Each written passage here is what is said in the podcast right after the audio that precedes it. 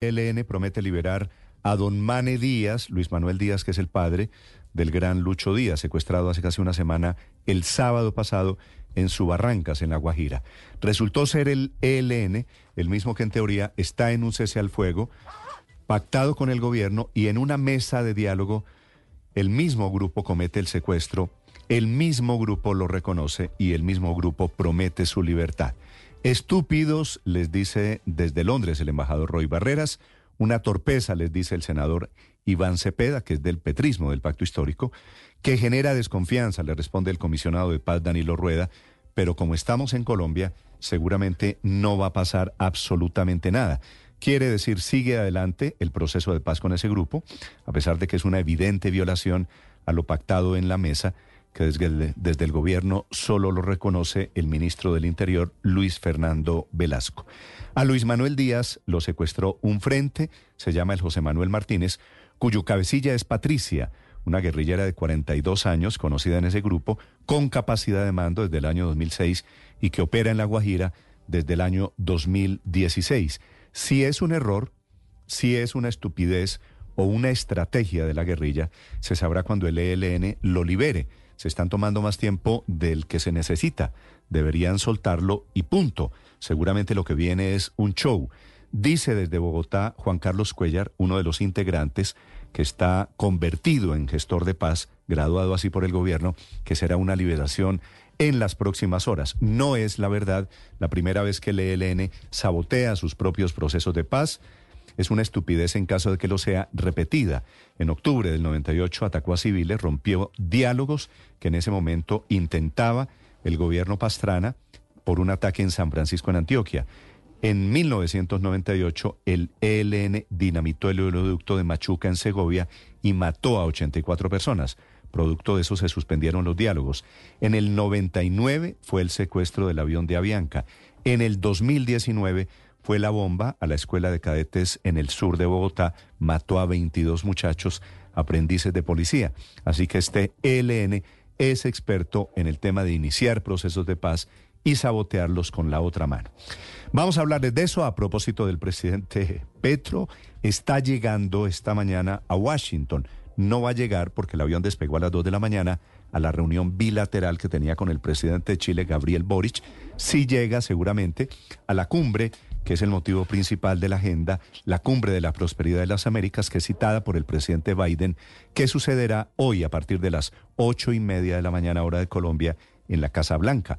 El avión salió un poquito tarde, el presidente estaba en Bogotá cazando las últimas peleas con Carlos Fernando Galán, nuevo alcalde de Bogotá, y adjudicándose un triunfo electoral, dice el presidente Petro, poniendo un mapa, inclusive con gobernaciones que fueron elegidas a través de coaliciones de las que participaron el Uribismo, Cambio Radical o partidos de oposición, pero el presidente Petro hace un ejercicio comparándose los partidos, los que lo eligieron en la vuelta presidencial, en la segunda vuelta presidencial del año pasado.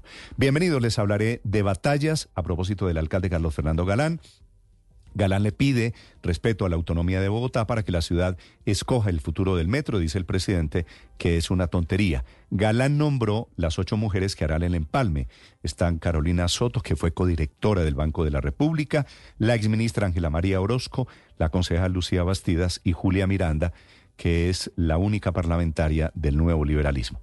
En Bogotá, la policía esta mañana está ofreciendo una recompensa en efectivo para capturar al violador de esa joven de 18 años violada a plena luz del día en el sur de Bogotá cuando iba para su colegio en el barrio El Tintán.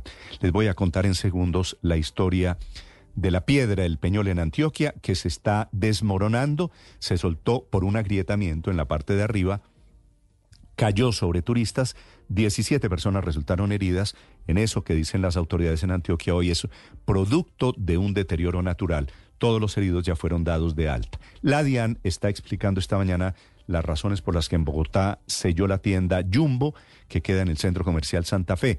38 locales comerciales cerrados. Por una inspección descubrieron que no están expidiendo factura electrónica, que es un mensaje para el fin de año cuando se reviven un poquito las ventas y el comercio en todo el país. Y a propósito de comercio, les cuento en segundos de la locura de Rebelde este fin de semana, que es puente festivo, y de cuatro conciertos que serán en Medellín. Tienen asegurados 160 mil espectadores, cuatro presentaciones, la primera a partir de hoy, y un Medellín que vuelve a ser centro del turismo. No hay una sola cama disponible, no hay vuelos, no hay sillas para llegar ni por avión ni por tierra a Medellín, lo cual quiere decir efectivamente es histórico y es una locura. También para Medellín se anuncia concierto de Morat. Bienvenidos, vamos a compartir con ustedes muchas historias. Hoy es viernes, es 3 de noviembre, tenemos frío, pronóstico de lluvias durante todo este mes de noviembre.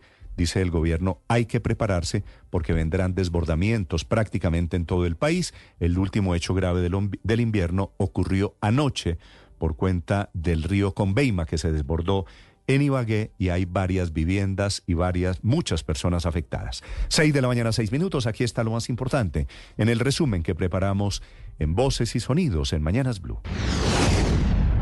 La guerrilla del ELN aceptó tener en su poder a Luis Manuel Díaz, padre del futbolista Luis Díaz, y prometió que lo dejarán en libertad lo más pronto posible. Juan Carlos Cuellar, gestor de paz del ELN. Debemos reconocer hoy que una situación que ustedes escucharon en las noticias ha sido cierta y que el Ejército de Liberación Nacional va a liberar al señor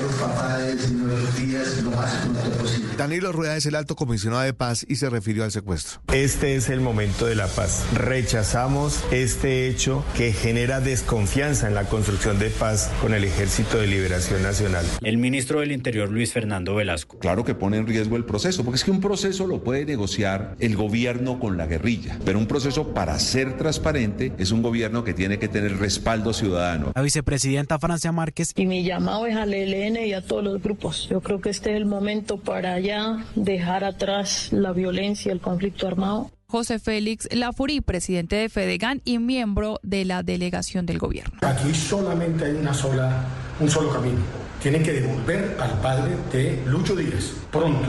Y por supuesto, el mecanismo de monitoreo y de verificación a través de Naciones Unidas tendrá que darle un parte al país que le dé tranquilidad frente a un hecho que claramente es una violación al DIH. Don Luis Manuel estaría en poder de este sujeto conocido con el alias de Mateo, integrante del Frente de Guerra Norte del ELN, que tiene como máxima cabecilla a una mujer, alias Patricia. Diferentes sectores políticos reaccionaron. Al respecto habló el senador Iván Cepeda. Hemos dicho claramente que el secuestro es una práctica criminal criminal que viola abiertamente el derecho internacional humanitario y que no solamente debe ser suspendida, sino definitivamente eliminada en el proceso de paz. El senador Humberto de la Calle. Una verdadera locura. Por fortuna, al parecer, las directivas centrales del ELN están en proceso de buscar su liberación. La senadora María Fernanda Cabal. Jamás el ELN va a ser nada distinto a su ideología maoísta, depredadora, destructora de país, en contravía de lo que predican, que es una paz con patente de corso para matar colombianos, extranjeros y el que quiera. El senador David Luna. Es la muestra de que la paz total de Gustavo Petro fracasó. Presidente, le pido el favor, desamarre las manos y los pies a nuestra fuerza pública y deje de ser condescendiente con la delincuencia. Es incierto que el presidente Gustavo Petro llegue a reunirse con el presidente chileno Gabriel Boric en el marco de la Alianza para la Prosperidad Económica en las Américas, una cumbre convocada por el presidente norteamericano Joe Biden. El presidente Gustavo Petro publicó un mapa en donde dice que por lo menos 15 gobernadores electos lo apoyaron o sus movimientos en primera vuelta presidencial, entre ellos Carlos Amaya de Boyacá o los candidatos de Casanare y San Andrés que tuvieron el coaval de Cambio Radical y Centro Democrático respectivamente. El ministro de Hacienda, Ricardo Bonilla, defendió la agenda de reformas sociales del gobierno nacional y aseguró que no solo está dentro de lo que puede pagar el país sin romper la regla fiscal, sino que además podrían tener beneficios para la economía a mediano plazo, especialmente en materia de empleo. Nosotros deberíamos tener una tasa de desempleo entre 5 y 6%, por eso tenemos un proyecto de reforma laboral, porque Colombia es un país atípico, donde la tasa de desempleo a largo plazo es 10%, anormal totalmente. Tenemos la tasa de desempleo europea, pero Europa tiene economía del bienestar. Mientras en Cali las lluvias causaron nuevas inundaciones, en Cartagena la cifra de afectados subió a 40 mil personas. Dice la ministra de Ambiente, Susana Muhammad, que las lluvias van a seguir durante todo el mes. Estamos en la temporada de lluvias, sobre todo región andina y Caribe. Sin embargo, se espera que al final el promedio de lluvias que cae va a ser menor que el histórico, pero hay otra afectación sobre todo al Caribe, que es la temporada de ciclones. Se está derrumbando la piedra de Guatapé. Se está derrumbando la piedra. 17 personas resultaron lesionadas luego de que al parecer las lluvias de los últimos días provocaran el desprendimiento de una gran cantidad de material de la parte alta de la icónica Piedra del Peñol en el oriente de Antioquia. Al respecto, el coronel Carlos Andrés Cárdenas, comandante del distrito de Policía Marinilla. Se presenta el desprendimiento de una luz de tierra y piedras que caen desde la parte alta de la piedra hacia una de las vías de acceso al centro turístico. En este momento la situación se encuentra controlada y a manera preventiva la Policía Nacional ha decretado el cierre inmediato de la actividad. Arrancó oficialmente el empalme entre la alcaldesa Claudia López y el alcalde electo Carlos Fernando Galán. Se espera que al final de mes presenten un informe sobre lo acordado. El equipo de Galán está conformado en su mayoría por mujeres. Tenemos que exigir un respeto por la autonomía de Bogotá, por la autonomía territorial, porque Bogotá define un proyecto, lo impulsa y lo saca adelante y no debe la nación entrar a que se replantee ese proyecto. Con un difícil cometido diplomático, esta mañana llegó a Israel el secretario de Estado norteamericano Anthony Blinken. Tiene la compleja misión de presionar a Israel para que conceda una pausa humanitaria en su guerra con Hamas cuando se informa ya que los palestinos muertos superaron los 9.000. En tanto, en terreno, el ejército israelí confirma que ya consiguió cercar la ciudad de Gaza y que está en un combate cara a cara con Hamas. La cifra de israelíes secuestrados desde el pasado 7 de octubre vuelve a subir y son 242 personas. Y la Copa Betplay de Mayor ya tiene a su primer finalista. Nacional se impuso desde el lanzamiento de los 12 pasos al Deportivo Pereira y aguarda por su rival que saldrá de la llave entre Millonarios y el conjunto del Cúcuta Deportivo. La serie por lo pronto la va ganando Millonarios 1 por 0 con gol de Leo Castro.